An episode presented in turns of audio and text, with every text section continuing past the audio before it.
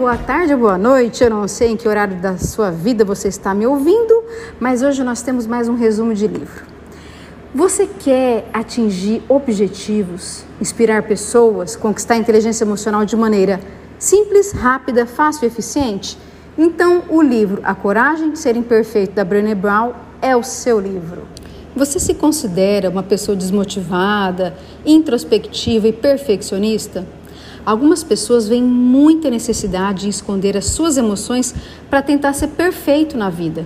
Essas coisas acabam refletindo na forma que agimos e nos resultados no trabalho. A gente precisa se desprender de atitudes que aprisionam os nossos sentimentos, porque isso só nos faz conviver com um único sentimento: o medo de ser imperfeito.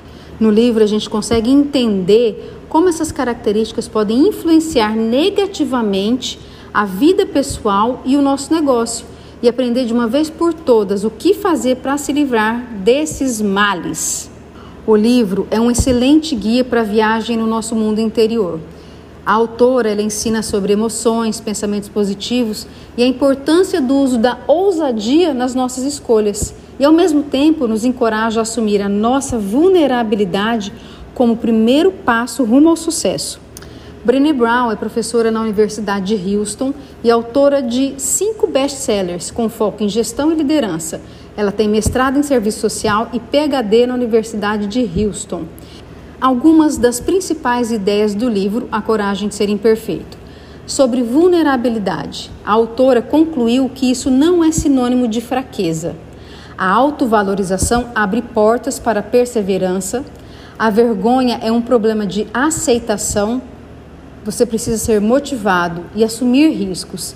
Se transforme, diminua o espaço que te separa de onde você está para onde você quer chegar. Um bom líder precisa aprender a lei da honestidade. Carregar o sentimento de aceitação dentro de si é o melhor caminho para chegar mais rápido ao seu objetivo. A autora ela fala da relação de escassez e vulnerabilidade. O sentimento de escassez ele tem a ver com a sensação de insuficiência, de não ter algo satisfatório ou de não ser bom o bastante. Infelizmente, isso é uma questão que está enraizada na nossa sociedade atual, seja por estarmos sempre com o gatilho da competitividade ligado ou por termos o narcisismo como uma característica cultural da nossa comunidade. Para se chegar a um nível de escassez e da constante sensação de falta, a gente precisa unir três ingredientes: vergonha, comparação e desmotivação. É, quando a gente se refere a narcisismo, muitas pessoas têm como explicação aquela, aquele indivíduo com sentimento de grandeza, indiferente com os outros. Este, essa pessoa ela nutre uma paixão gigantesca por ela mesma e estabelece um padrão inatingível de comparação. Porém, é preciso entender que o que está por trás desse senso inflado de extremamente importância é o medo de humilhação, de fracasso ou de ser simplesmente alguém comum, ser mais um ali no meio da galera. É preciso romper as barreiras impostas da sociedade ou até mesmo dos lugares mais intimistas pelo qual a gente vive, seja na família, no trabalho, na faculdade a união na luta contra a escassez é necessária para que assim a gente consiga viver em um ambiente mais saudável e que não seja necessário sacrificar a nossa vida pessoal e o sucesso que a gente tanto almeja. Mas como que a gente faz isso? Como que nós podemos usar a coragem para desprover o sentimento de escassez e a gente ter ousadia suficiente para assumir a vulnerabilidade das nossas vidas? Bom, primeira coisa, mude os seus conceitos. Para a gente modificar a nossa maneira de pensar, a gente precisa mudar conceitos pré-estabelecidos. Né? Que, que, o que seriam essas ideias? Que ser vulnerável é fraco. Você precisa entender que a vulnerabilidade não é sinônimo de fraqueza. Pelo contrário, é nesse momento que a coragem está tá sendo mais destacada na sua vida. A Brené Brown pontua que esse pensamento é decorrente da ideia de vulnerabilidade ela estar ligada a decepção, tristeza, medo ou até vergonha. E essas opiniões refletem na nossa vida pessoal e profissional. Mas o que muitos não analisam é que quando estamos dispostos a mudar a, na nossa vida, às vezes nós temos que nos abster daquilo que antes nos preenchia. E é devido à vulnerabilidade que conseguimos tamanha habilidade. Outra crença: vulnerabilidade é o mesmo que exposição. A vulnerabilidade ela pode estar em muitas áreas, sejam nas nossas escolhas pessoais, profissionais, tomadas de decisão e até mesmo no campo sentimental. Para que exista uma troca de sentimentos, por exemplo, é necessário que ambos se desarmem. Dessa forma, a gente consegue se conectar mais uns com os outros. A vulnerabilidade é o compartilhamento de ideias, opiniões, emoções e sentimentos. E essa troca de maneira saudável e respeitosa traz como resultado amizade, confiança e um maior envolvimento do outro. A famosa frase, né? Eu não preciso de ninguém. É uma frase comum e ao mesmo tempo preocupante, porque na sociedade em que o egoísmo serve muitas vezes como base cultural, esse, esse pensamento egoísta, individualista, muitas vezes ele pode ser perigoso.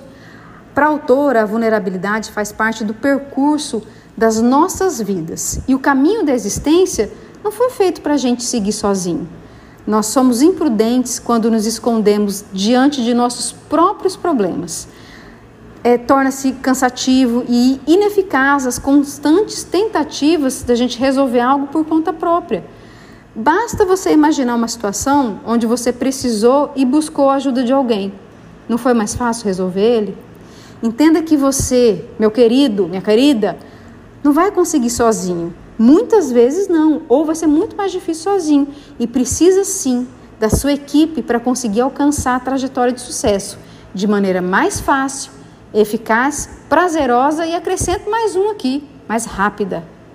Beleza, Diana? Mas como que a gente luta contra a vergonha? A vergonha, ela é contrária ao sucesso.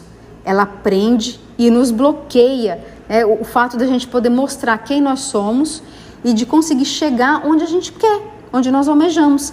A vergonha é limitante, ela coloca amarras e, e mantém a gente atrofiado, tímido e com medo. A gente pode identificar algumas situações em que, por exemplo, deixamos de compartilhar opiniões e ideias por medo de críticas, de julgamentos ou rejeições.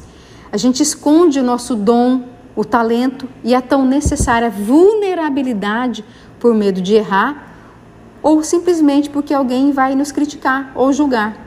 Então, adote a cultura da criatividade no seu dia a dia e em quem te rodeia. Compartilhe, exponha suas ideias para que de fato o seu futuro seja brilhante. Compartilhe o seu pensamento, entenda que a ideia de ser líder absoluto é ultrapassada.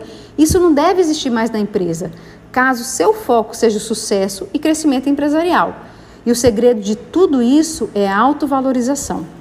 Ensine a sua equipe a ser motivada, a trabalhar em conjunto verdadeiramente e a valorizar as conquistas pessoais uns dos outros. E de fato, o progresso vai ser rápido, satisfatório e real, se isso realmente acontecer.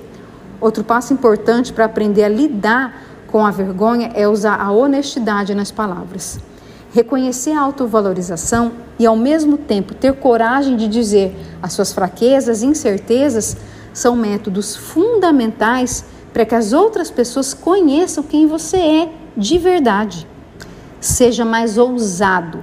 O livro ele traz algumas estratégias para você conseguir assumir a vulnerabilidade e viver em paz consigo mesmo. Valorize suas ideias e conquistas. Entenda seus limites e sua importância no mundo. Isso são passos fundamentais para entender a necessidade da vulnerabilidade na nossa vida a vida ela tem altos e baixos e acreditar na existência da felicidade tem é uma coisa difícil nos nossos dias. Isso é, na era do individualismo e do querer sempre mais. As pessoas estão incertas. De fato, a felicidade é algo real. E essas pessoas defendem a todo custo que viver em decepção perpétua é mais fácil do que encarar uma perda ou uma decepção repentina. Então foge disso. As pessoas se acostumaram a pensar sempre no pior, a esperar o pior, porque o pior sempre acontece. E o cérebro se acostuma a pensar isso. Então ele se torna automático. Ele sempre vai pensar no pior. Entenda que a vida é feita de etapas e é essencial para que uma trajetória seja mais tranquila pensar também que existe felicidade. E claro, praticar a gratidão. Isso é uma âncora para evitar as turbulências. Enxergue coisas boas por trás dos maus presságios. O segredo não não é estar grato, é ser grato. A gratidão ela precisa ocupar um lugar especial na sua vida para que ela abra portas para vitória, triunfo e alegria constante.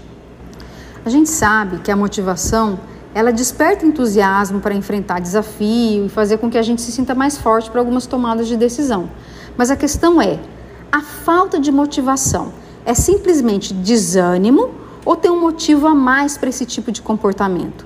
Segundo a autora, a desmotivação ela pode ser entendida como um escudo para nos protegermos da vulnerabilidade ou então de tudo aquilo que necessita de nossas opiniões ou escolhas. Outro motivo é a criação na sociedade das lacunas de valores, valores inatingíveis, metas inalcançáveis e planos inacessíveis.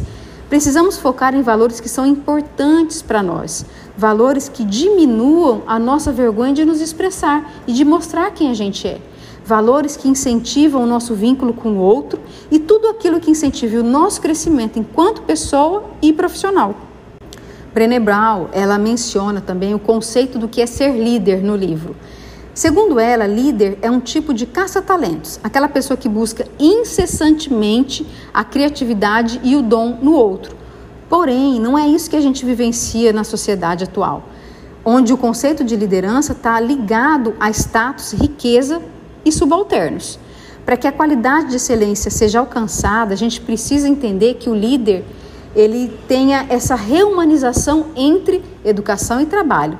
Dessa forma, ele firma um tipo de compromisso com os colaboradores, o compromisso perturbador, né? Mas o que, que significa esse compromisso perturbador? Significa a escolha de uma trajetória diferente, uma mudança de rumo e de caminho em prol de uma estratégia consolidada de sucesso e realizações.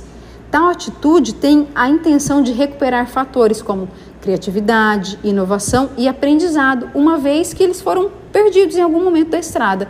Então, é preciso que os diálogos aconteçam e que deixem à mostra a vulnerabilidade da empresa como um método para resolver as questões. As conversas no seu ambiente de trabalho precisam ser pautadas na honestidade, originalidade e autoaceitação. Tenha a vulnerabilidade como um modelo a ser seguido. Seja honesto com você e com os outros expor suas fraquezas e pedir ajuda não é vergonha, é sabedoria e abre para muitas coisas novas. Para alcançar o caminho da plenitude, você precisa ter ousadia. Então, adote a capacidade de assumir a sua imperfeição e deixe que as pessoas vejam quem de fato você é. Então, plante a criatividade e colhe a inovação. O dom da autenticidade é para vencedores. Se liberte da síndrome do perfeccionismo e entenda que os erros são essenciais para uma vida com vitórias. Derrube os mitos da vulnerabilidade e atraia plenitude para sua vida profissional e pessoal. Crie elos. Aprenda que a jornada da vulnerabilidade não foi feita para a gente seguir sozinho. Conheça pessoas, fortaleça amizades e compartilhe histórias. Não é fácil a gente tirar essa máscara que nós nos acostumamos a seguir com ela dias e dias. Ah, mas eu não posso falar isso, eu não posso dizer isso, o que, que vão falar de mim? Comece aos poucos a se esforçar para tirar essa máscara um pouquinho a cada dia, para deixar as pessoas que estão ao seu redor te conhecer melhor. O relacionamento vai ficar muito mais forte, tenha certeza disso. Gostou? Que bom que você ficou comigo até aqui.